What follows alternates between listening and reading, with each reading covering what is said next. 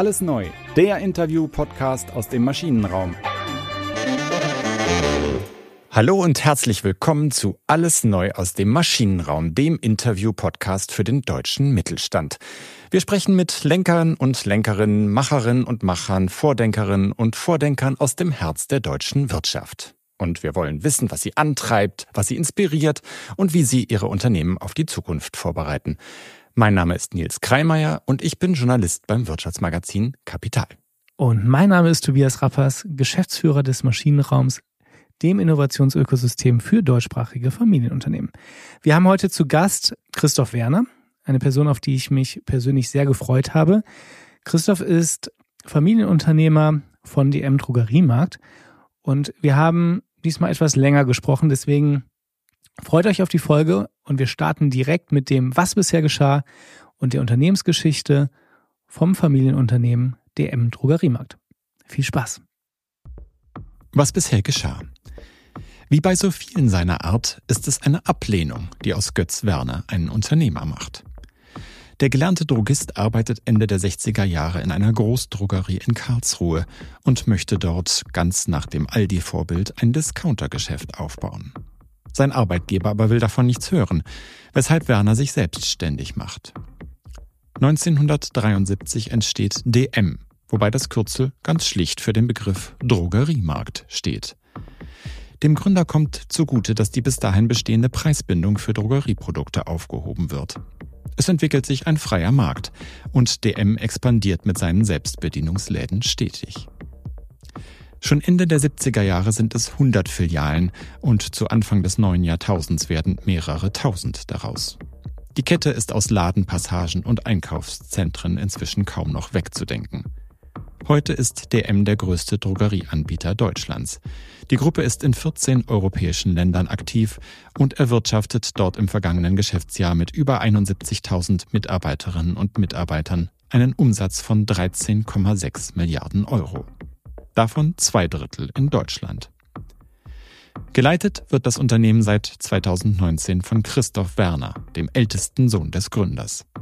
Er will das Unternehmen nachhaltiger machen, das Einkaufserlebnis verändern und digitale Konzepte weiter ausbauen.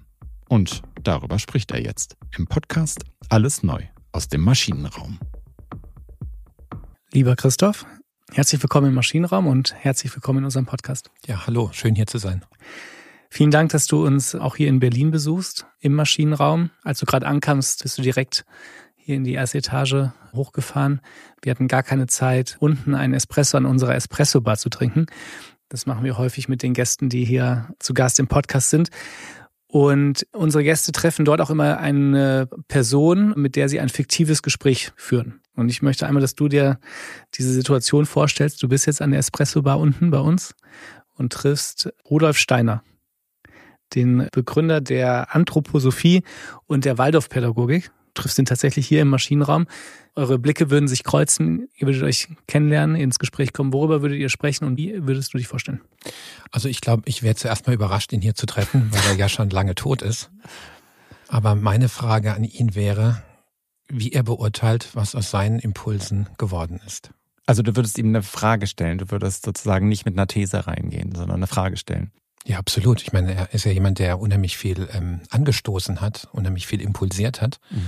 Und ähm, ich glaube, was ihn auch auszeichnet, ist, dass viele der Dinge, die er angestoßen hat, sind ja aufgegriffen worden von Menschen. Also man denke an die Waldorfschule, man denke an die biologisch-dynamische Landwirtschaft, man denke aber auch an die Medizin, man denke an Unternehmen wie die Veleda beispielsweise. Ähm, und äh, das ist jetzt ja schon ja, bald 100 Jahre her, dass er verstorben ist. Und äh, das wäre jetzt schon spannend zu schauen, wie derjenige, der die Ideen damals in die Welt gebracht hat, auf das blickt, was die Menschen daraus gemacht haben in der heutigen Zeit. Ähm, du bist ja, deswegen haben wir ja Rudolf Steiner ausgesucht, im Sinne der Waldorfpädagogik auch selbst erzogen worden. Ähm, was würdest du sagen, hat das aus dir gemacht sozusagen als, als Mensch, aber auch als Unternehmer, als, ja, als Manager vielleicht auch?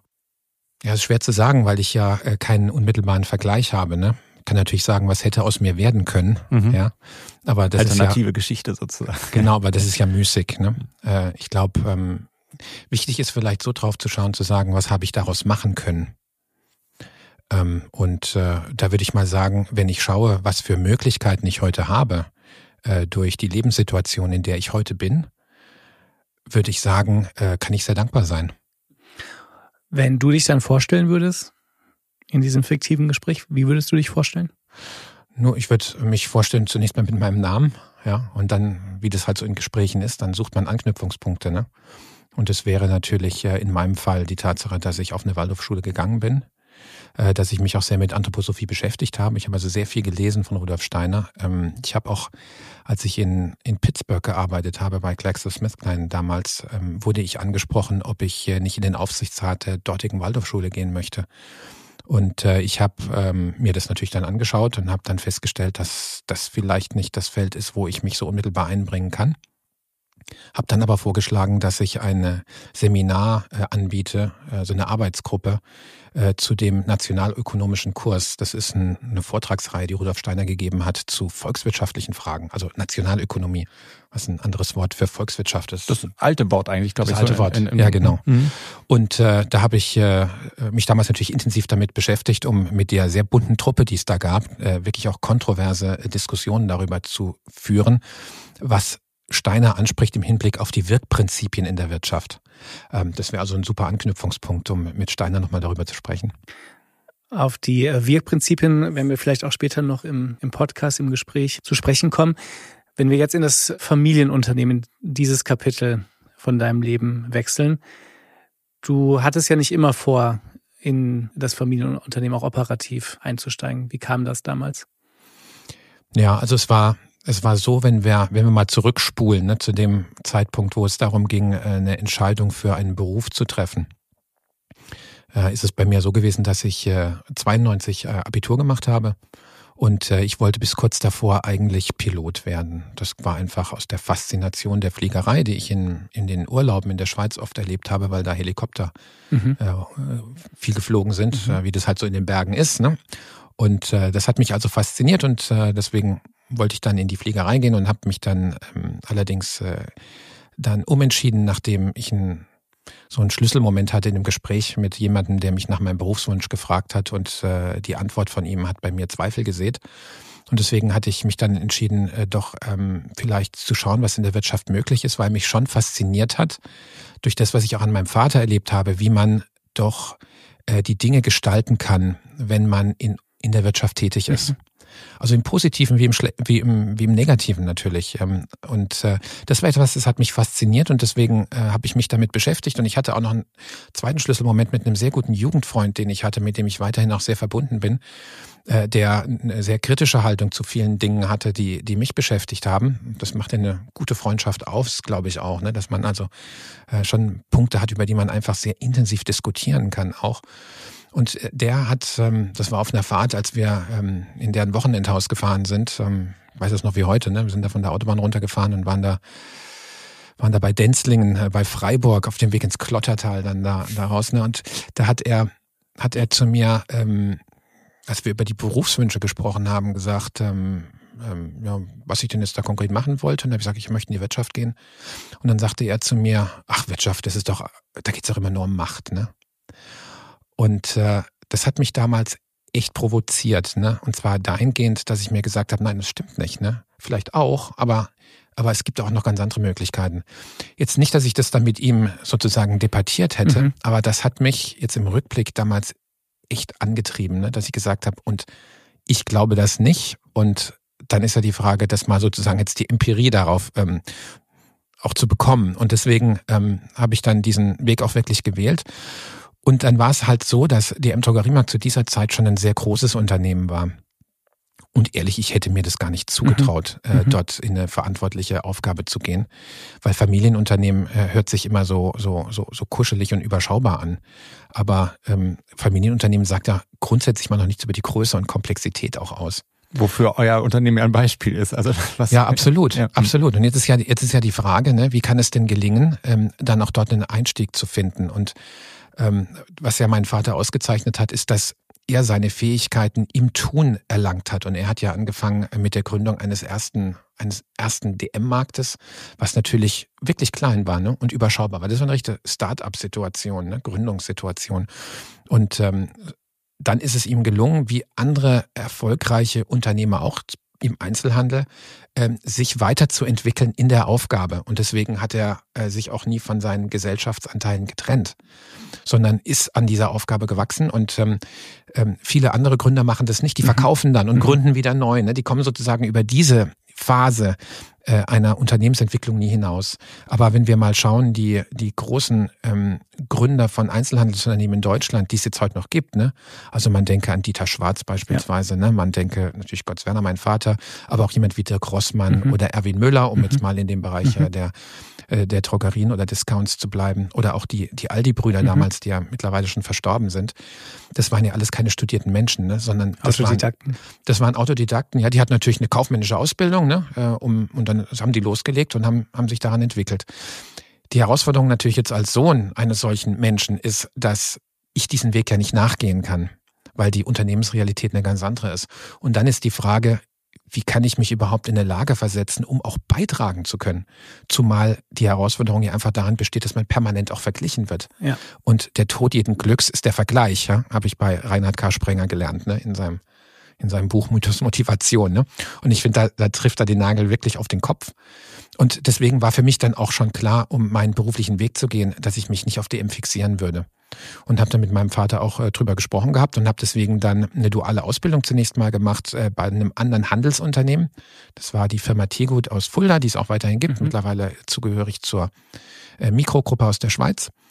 Und ähm, danach ähm, habe ich dann meinen Bundeswehr äh, Danach habe ich meinen Bundeswehrdienst noch abgeleistet, es war damals ja noch äh, Wehrpflicht. Und dann hatte mich interessiert, mal wirklich was anderes zu sehen. Und deswegen bin ich dann auf Industrieseite in mhm. Frankreich mhm. gegangen, bei der Firma L'Oréal, ähm, zunächst mal im Außendienst in Avignon gearbeitet, 18 Monate. Und dann ins Head Office äh, nach Paris, Clichy damals, äh, ins Marketing, äh, um dann, äh, und so bin ich ins Marketing gekommen, eigentlich man muss sagen, ähm, im, im, im Rückblick eigentlich durch eine Aneinanderreihung von, äh, von Gelegenheiten, die sich geboten haben und das Glück, im richtigen Moment zugegriffen zu haben. War denn für dich immer klar, dass das eine Vorbereitung ist, darauf später dann bei DM die Führung zu übernehmen? Nein, war, war es nicht. Mein Vater hat mal zu mir gesagt, Christoph, jetzt, jetzt schaust du mal, vielleicht machst du so eine interessante Karriere, dass DM dich einfach gar nicht mehr groß interessiert, weil das so eine kleine mhm. Klitsche ist. Ne?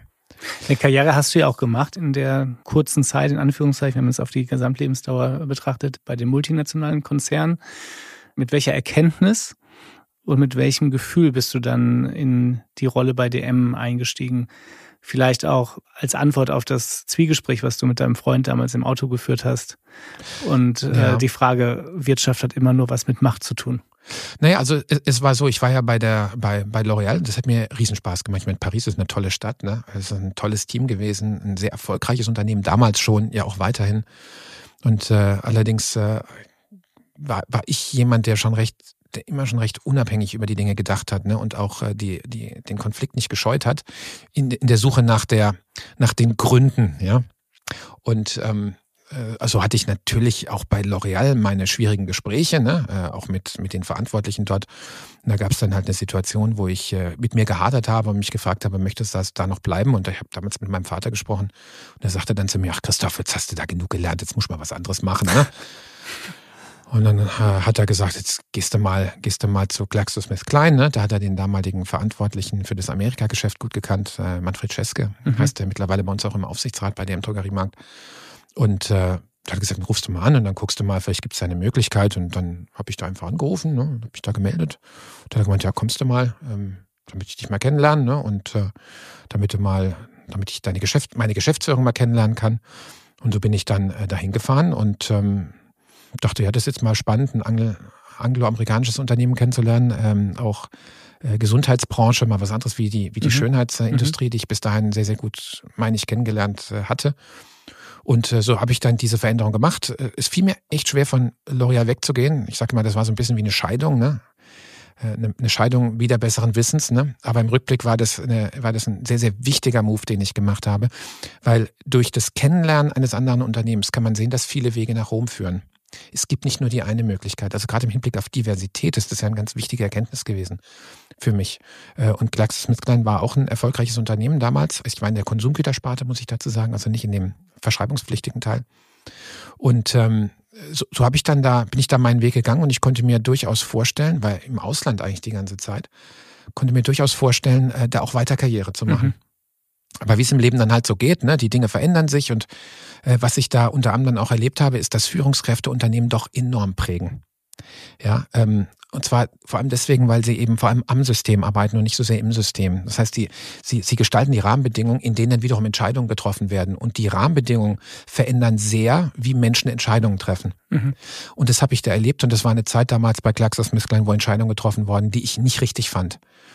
Und ähm, damit hatte ich Zweifel plötzlich, ob das noch weiter mein Weg sein würde. Und ähm, mein Vater hatte mich in den Aufsichtsrat entsendet von DM Drogeriemarkt damals, als wir einen mitbestimmten Aufsichtsrat äh, etabliert haben im Unternehmen.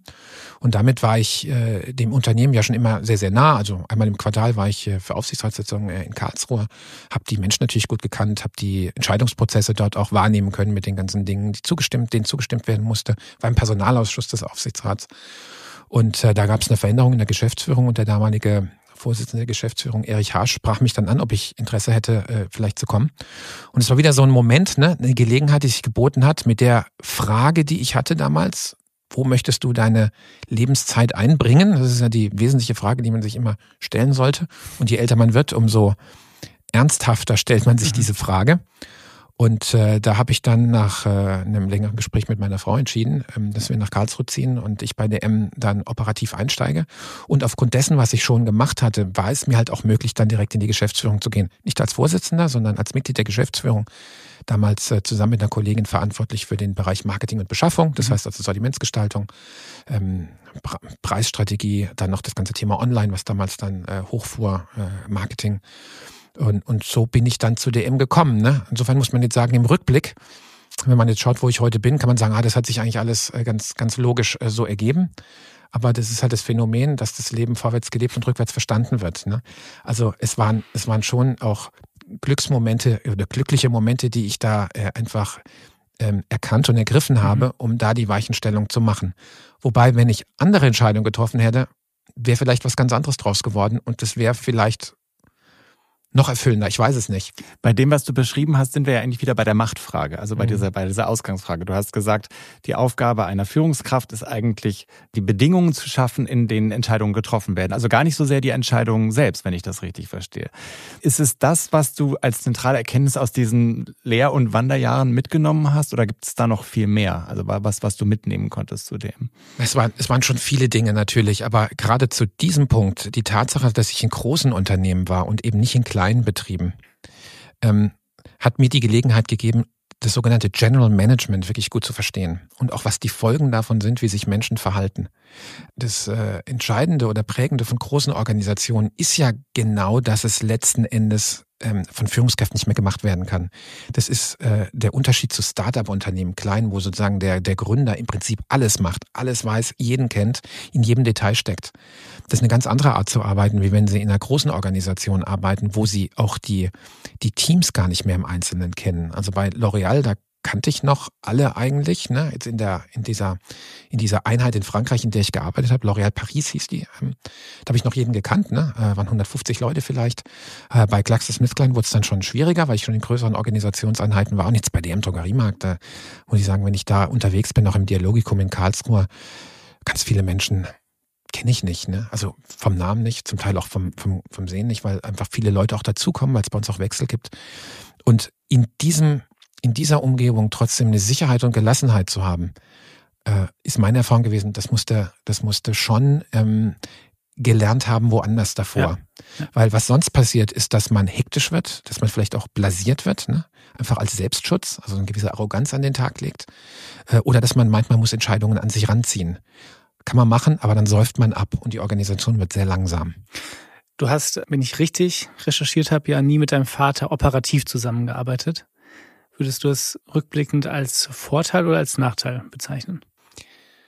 Ja, wir haben es wir haben's nie gemacht. Ne? Ähm, ich würde mal sagen, es war nicht von Nachteil. Mhm. Es war nicht von Nachteil, weil mein Vater natürlich auch ein Gründer war. Ne? Und äh, äh, steckte sehr weit in den Details, ähm, hat sozusagen die längste Unternehmenshistorie auch gehabt. Und dadurch hat er eine, äh, ein Zutrauen von den Kolleginnen und Kollegen entgegengebracht gekriegt, ähm, was einfach unübertroffen ist. Und die Gefahr ist natürlich, ähm, dass man sich dann auch immer vergleicht mit dem Vater. Und ich glaube, das ist nicht gut. Das ist für einen selbst nicht gut, das ist aber auch für die Arbeitsgemeinschaft nicht gut.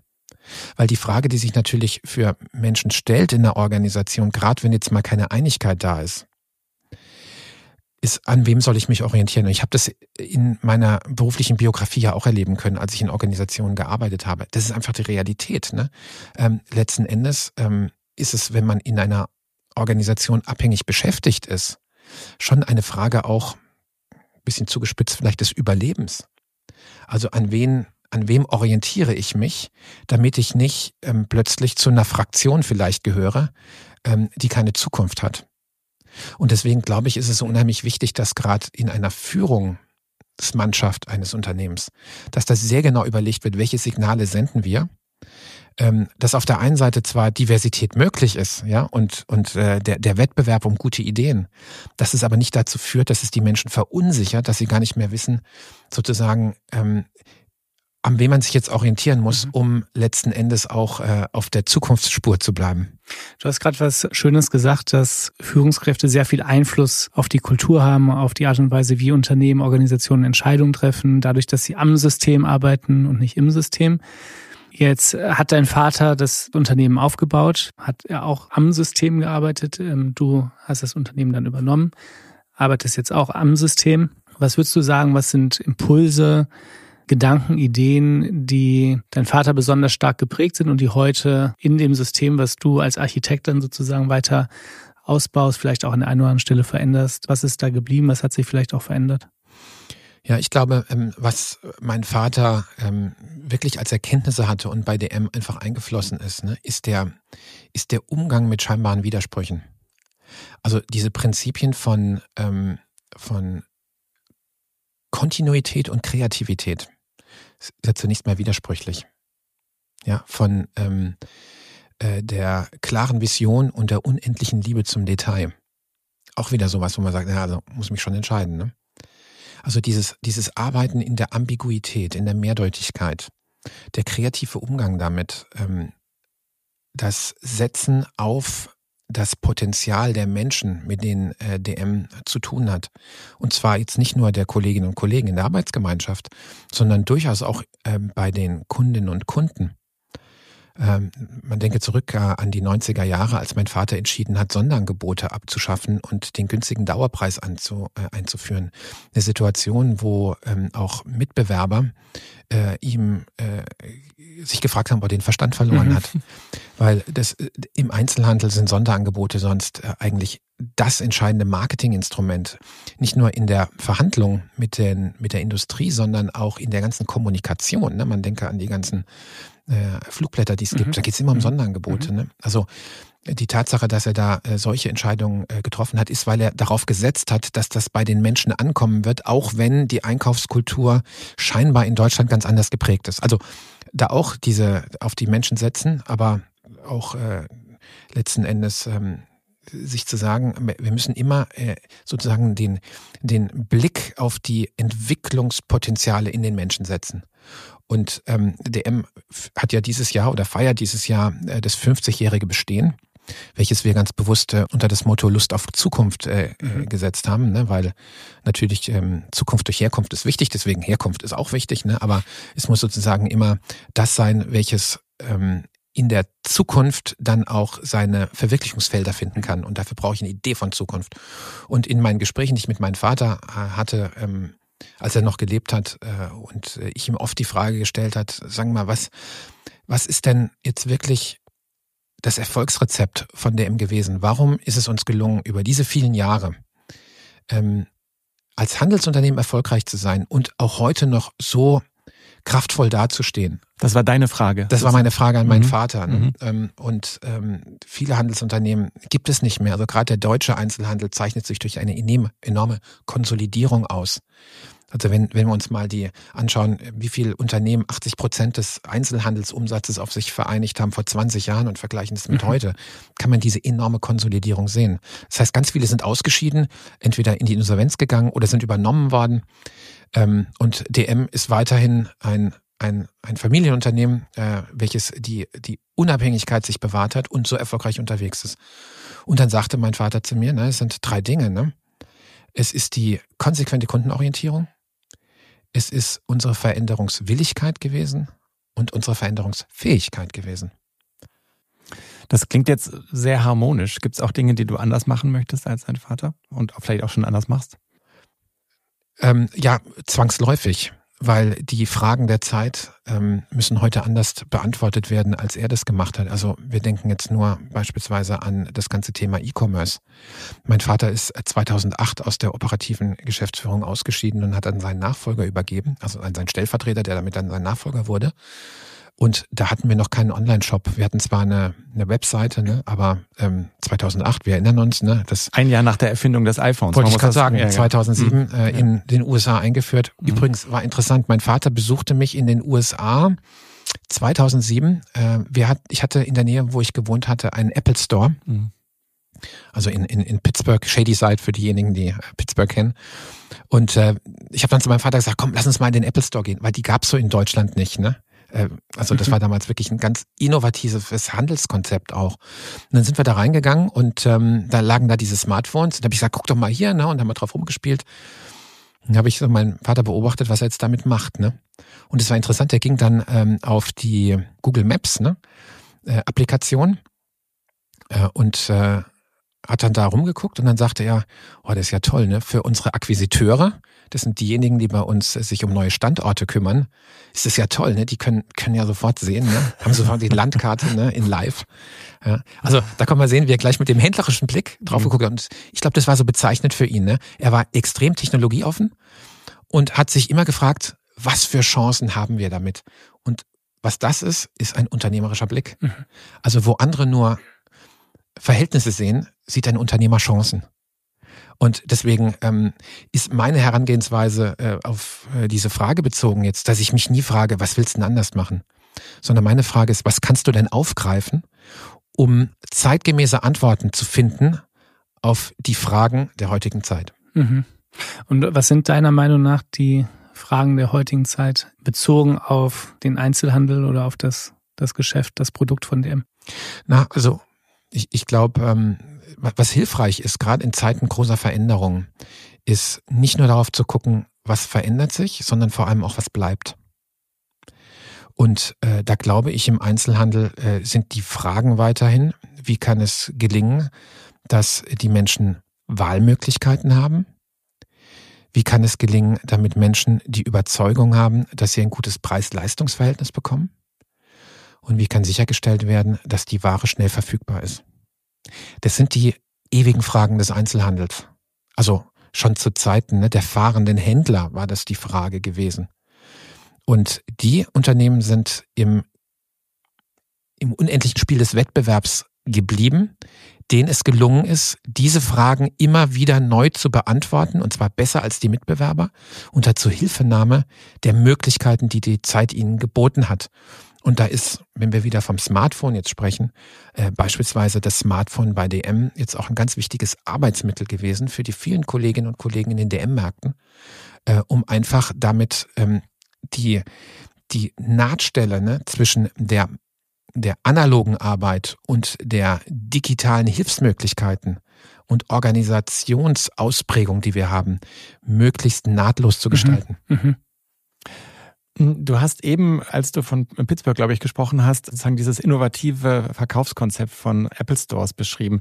Jetzt ist uns im Vorgespräch hier intern aufgefallen, dass Drogerien ja was Besonderes sind eigentlich in Deutschland. Das gibt's gar nicht unbedingt in allen Ländern in der Form nicht mal in allen europäischen Nachbarländern. Das ist schon auch eine sehr, sehr deutsche Sache. Und wir haben uns gefragt, woher kommt dieses spezielle Konzept? Woher kommt auch der Erfolg dieses Konzepts, das ja unbestritten ist? Und warum auch geht man lieber zum Beispiel in eine Drogerie als in einen Supermarkt, wo man Zucchini und Kartoffeln kaufen kann? Mhm. Also ich würde sagen, der Ausgangspunkt war eigentlich in den meisten Ländern, also sagen wir mal westlichen Ländern, ähm, der gleiche. Ne? Es gab die Drogerien, die ja eine lange Historie hatten die im Übrigen äh, auch in der Vergangenheit immer relativ äh, innovativ waren. Also man denke ganz an die Produkte der Darmhygiene. Mhm. Äh, die sind zuerst in den Drogerien ähm, verkauft worden. Ähm, auch sowas wie Babyglasnahrung, ähm, Windeln, ne? die sind alle zuerst in den Drogerien gekommen. Oder auch ähm, wie ähm, äh, Tiernahrung äh, in Dosen beispielsweise. Ja, ähm, das waren das waren so Artikel, die kamen so aus der Drogerie. Und ähm, die entscheidende Frage war eigentlich, als dann die Supermarktkonzepte kamen, ähm, die ja dann das Sortiment deutlich verbreitert haben auch, ähm, ob in den Ländern es Unternehmer gaben, gab, denen es gelungen ist, das Drogeriekonzept weiterzuentwickeln zu einer modernen Vertriebsform. Und ähm, eingangs wurde es ja, wurde es ja erwähnt, ne? Äh, 1974 äh, ist die sogenannte Preisbindung der zweiten Hand mhm. gefallen. Das war ähm, ganz konkret der, die Veränderung gewesen, dass die Hersteller nicht mehr die Verkaufspreise festgelegt haben, so wie wir das heute noch von Presseerzeugnissen kennen, ja. sondern dass die Preissetzungshoheit äh, bei den, auch in den Drogeriesortimenten, dem Einzelhandel äh, übertragen wurde. Und damit war es, bestand die Möglichkeit, das Discount-Konzept, welches von Lidl, äh, von Aldi damals schon sehr erfolgreich ähm, praktiziert wurde, auch auf die Drogerien zu übertragen, übertragen, indem man einfach gesagt hat, günstige Preise durch hohen Warenumschlag, durch straffes Sortiment. Und ähm, das ist dann damals äh, eben von mehreren Unternehmern aufgegriffen worden. Da war der, der Grossmann ja, in Hannover, dann ähm, Götz Werner in Karlsruhe, dann äh, ein, ein Erwin Müller auch ne, aus, äh, aus Ulm und ein Anton Schlecker aus Ehingen. Mhm. Ne? Mhm. Äh, und es gab noch einige mehr, an Drogerien, die dann alle nach und nach verschwunden sind oder äh, auch übernommen wurden. Ähm, Budnikowski auch noch in, mhm. in, in, Hamburg, ne? mhm. eher regional. Ähm, aber das waren, das waren Unternehmer, die haben, die haben ein Gespür gehabt für das, was aus dem, was sie hatten, ein zukunftsfähiges Konzept machen konnte. Und es ist in anderen Ländern anders gewesen. Also in Frankreich beispielsweise gab es auch Drogerien. Aber da gab es nicht Unternehmer, die mit dieser Vision daran gegangen sind. Und deswegen haben sich dann die anderen Vertriebskonzepte ähm, einfach breit gemacht. Und wenn man auf die USA schaut, da gibt's ja die Drugstores. Allerdings ist der große Unterschied dort, dass eben die auch äh, die Funktion von Apotheken haben. Das sogenannte verschreibungspflichtige Sortiment, welches ganz andere Roherträge auch ermöglicht. Und dadurch kümmern die sich nicht so um die anderen Sortimente, die in den Drogerien in Deutschland stark sind. Und es sind vor allem äh, die Sortimente, auch so wie wir sie definieren. Zum einen das ganze Thema Schönheit, mhm. das ganze Thema Haushalt, das Thema Baby, das Thema Gesundheit und Fotodienstleistungen im weitesten Sinne. Und das sind nun mal äh, Sortimente, jetzt gerade die Schönheit, die extrem mit Hoffnung ähm, auch ähm, korrespondieren. Äh, das ganze Thema ähm, Living eigentlich, also Haushalt, ja, das ganze Thema Baby, ein extrem emotionales ja. Thema auch und Gesundheit, was den Menschen auch sehr am Herzen liegt. Und wenn es eben gelingt, die Sortimente so aufzustellen, dass die Grundsätze von Attraktivität, Aktualität, Erschwinglichkeit und Verfügbarkeit eingelöst werden können, dann ist es ein Einkaufserlebnis, wofür sich die Menschen immer wieder entscheiden. Wahrscheinlich auch die Kuratierung des Einkaufserlebnisses und des Angebots, was dann vielleicht gegenüber Amazon, wo ich einfach ganz viele Produkte finde aus einer Kategorie, dann vielleicht wirklich auch ein Vorteil ist. Ihr seid ja mittlerweile auch Multikanalunternehmen, es ist ja auch möglich, Zumindest weiß ich das von zu Hause, kriegen alle zwei Wochen ein riesen DM-Paket online zu bestellen. Du siehst aber wahrscheinlich beide Kanäle als wichtig für die Zukunft an oder hast du das Gefühl, dass es auch sein kann, dass online viel stärker wachsen wird als der stationäre Bereich? Ja gut, also wachsen. Wachsen wahrscheinlich schon. Ist natürlich von, von niedriger Basis, ja, ne? Also ja. äh, dann sind die Wachstumsraten automatisch höher. Ähm, ich glaube, das Entscheidende ist, vom Kunden auszudenken. Mhm. Ähm, wir, wir Einzelhändler denken oft sozusagen aus Absatzkanälen heraus. Aber das ist ja nicht die Realität. Also wir unterscheiden auch zwischen Markenartikeln und Eigenmarken beispielsweise, mhm. auch für Kunden nicht eine Sichtweise, die sie äh, sich in der Regel zu eigen machen. Also ich glaube, das Entscheidende ist, von den Kundinnen und Kunden auszudenken.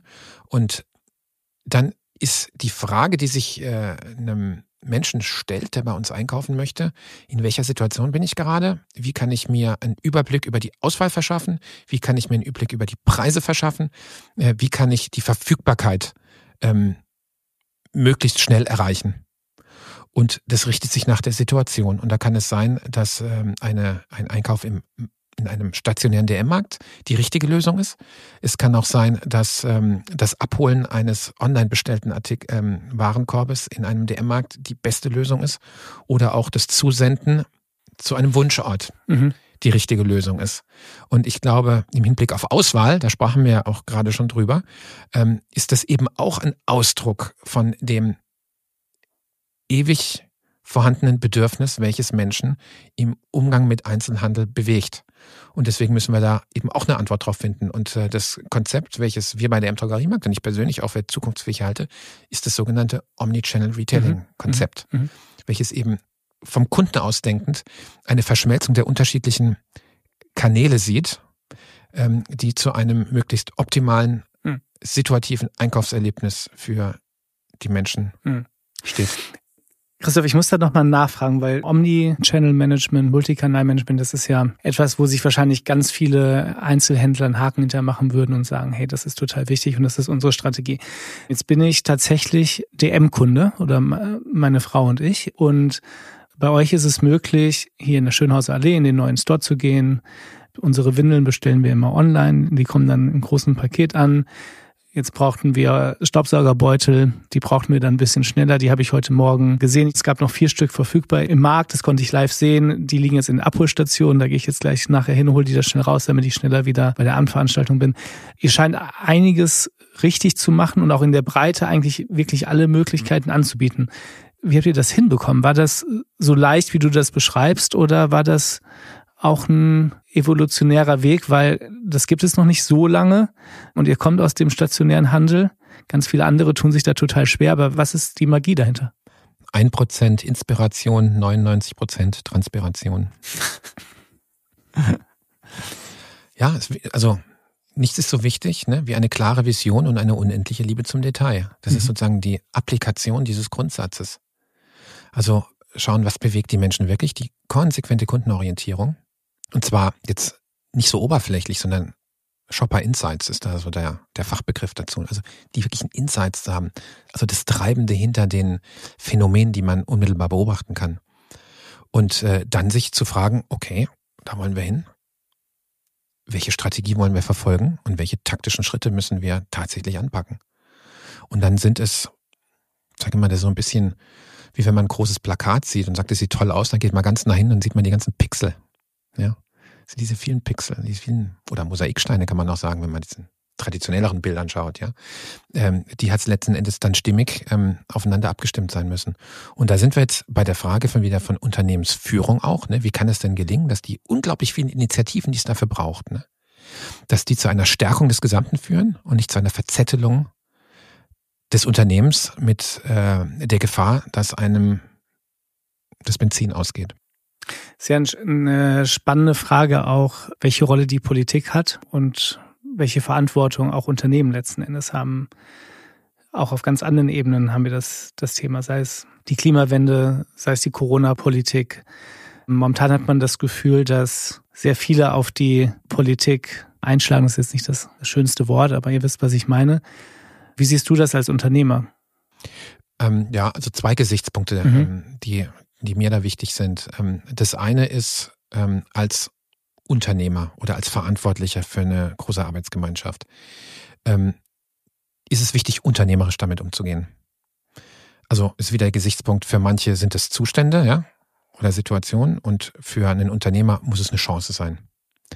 Und äh, da gilt es für uns, aus Zitronen Limonade zu machen. Ja, also einfach die Chancen zu nutzen, die sich auch unter diesen Bedingungen stellen. Der zweite Gesichtspunkt ist, als Bürger dieses Landes, ja, der jetzt das Glück hat, ähm, für so eine große, für so ein großes Unternehmen verantwortlich zu sein, damit auch natürlich von außen anders wahrgenommen zu werden äh, und damit auch ein Ansprechpartner zu sein für Menschen, auch aus der Politik und aus den Verbänden. Das ist ja nicht, weil ich Christoph Werner bin, sondern weil ich in dieser Funktion bei DM Drogeriemarkt ja. bin. Das ist immer wichtig, nicht zu vergessen. Ne? Das bewahrt einen vor Hybris im Übrigen. So, und ich glaube, da ist es schon wichtig, dass wir auch äh, als Menschen, die das Glück haben, in so einer Lebenssituation zu sein, uns dann auch einbringen und in die Diskussion gehen, auch mit diesen Menschen, die äh, im politischen Bereich Verantwortung tragen um ihnen zu helfen, zu vielleicht besseren Entscheidungen zu kommen. Was ich erlebe in meinen Gesprächen mit Menschen aus der Politik, ist, dass in der Regel äh, diese Menschen ähm, das Herz schon auf dem richtigen Fleck haben ne? und auch viel bewegen wollen. Allerdings ähm, sich extrem schwer tun, die vielen Widersprüchlichkeiten, die es gibt.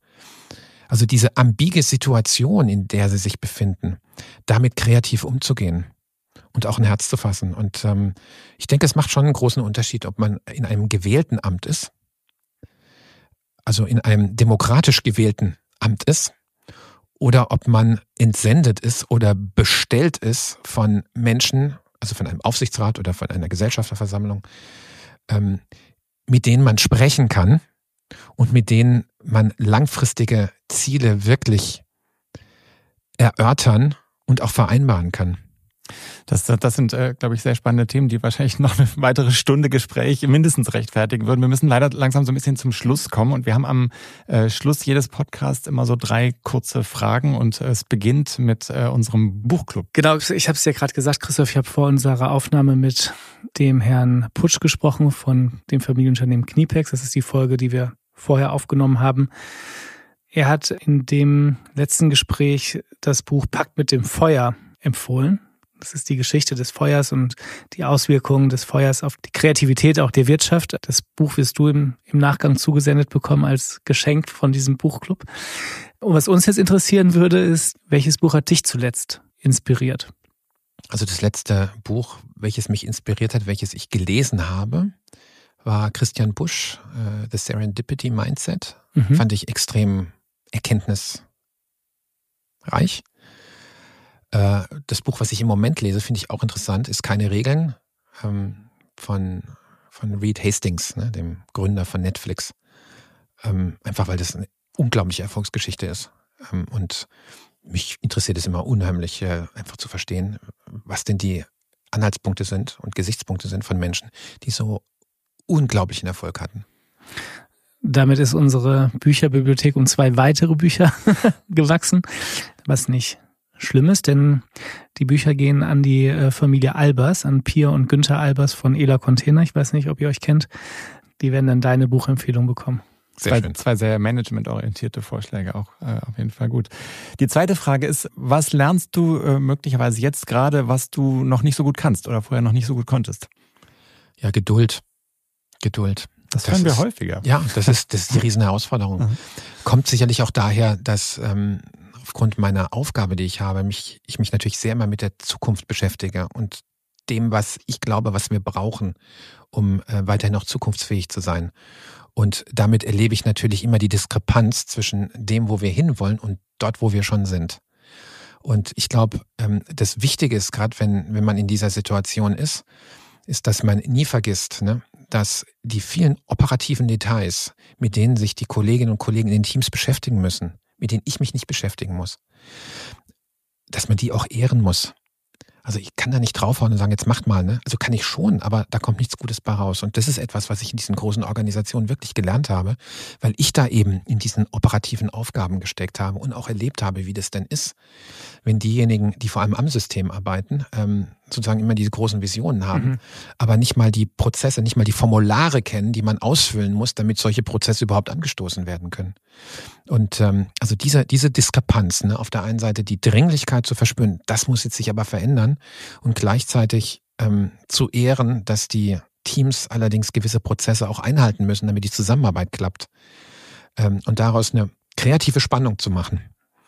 Äh, dafür ist die Eigenschaft der Geduld sehr hilfreich. Hast du für dich auch schon einen Trick gefunden, der über die Erkenntnis hinausgeht, wie du die Geduld lernen kannst? Wie ich die Geduld erklären kann? Nee, lernen kannst. Also wie, wie, wie, wie, lernst du das? Ähm, mit den Menschen sprechen. Mit den Menschen sprechen. Also wenn man geduldig, äh, wenn man, wenn die Ungeduld einen packt, ne, dann ist es wichtig, mit den Menschen zu sprechen, die der Grund dafür sind, dass es nicht so schnell vorangeht, wie man, wie man es möchte.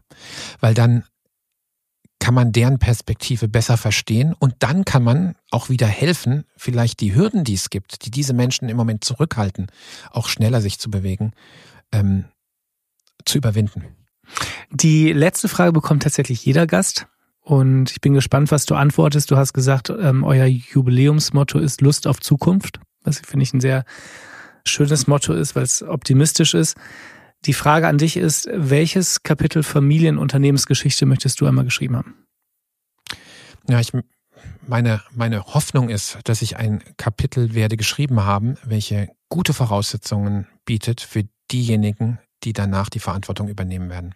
Also eine ordentliche Staffelübergabe sozusagen irgendwann mal. ja, also ich meine, wir stehen ja auch auf den Schultern der vorhergehenden Generationen.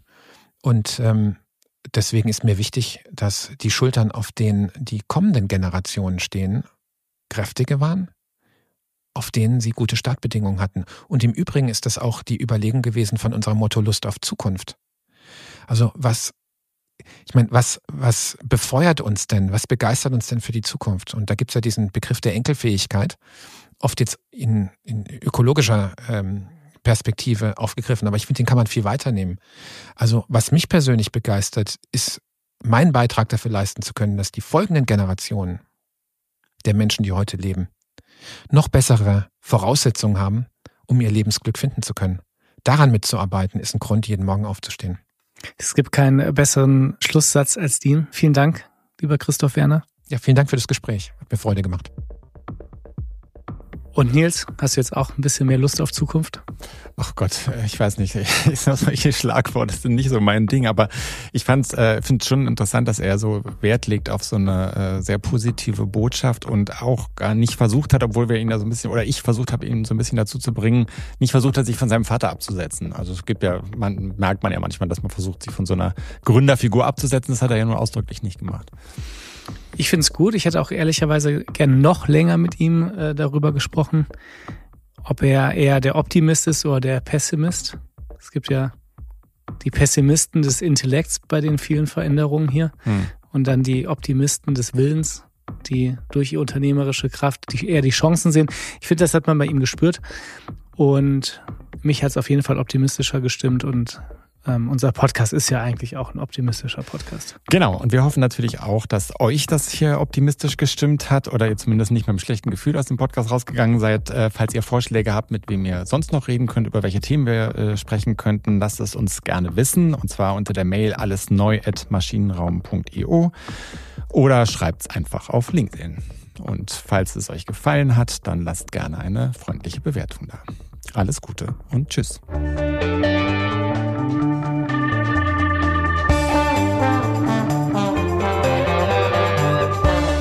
Alles neu, der Interview-Podcast aus dem Maschinenraum.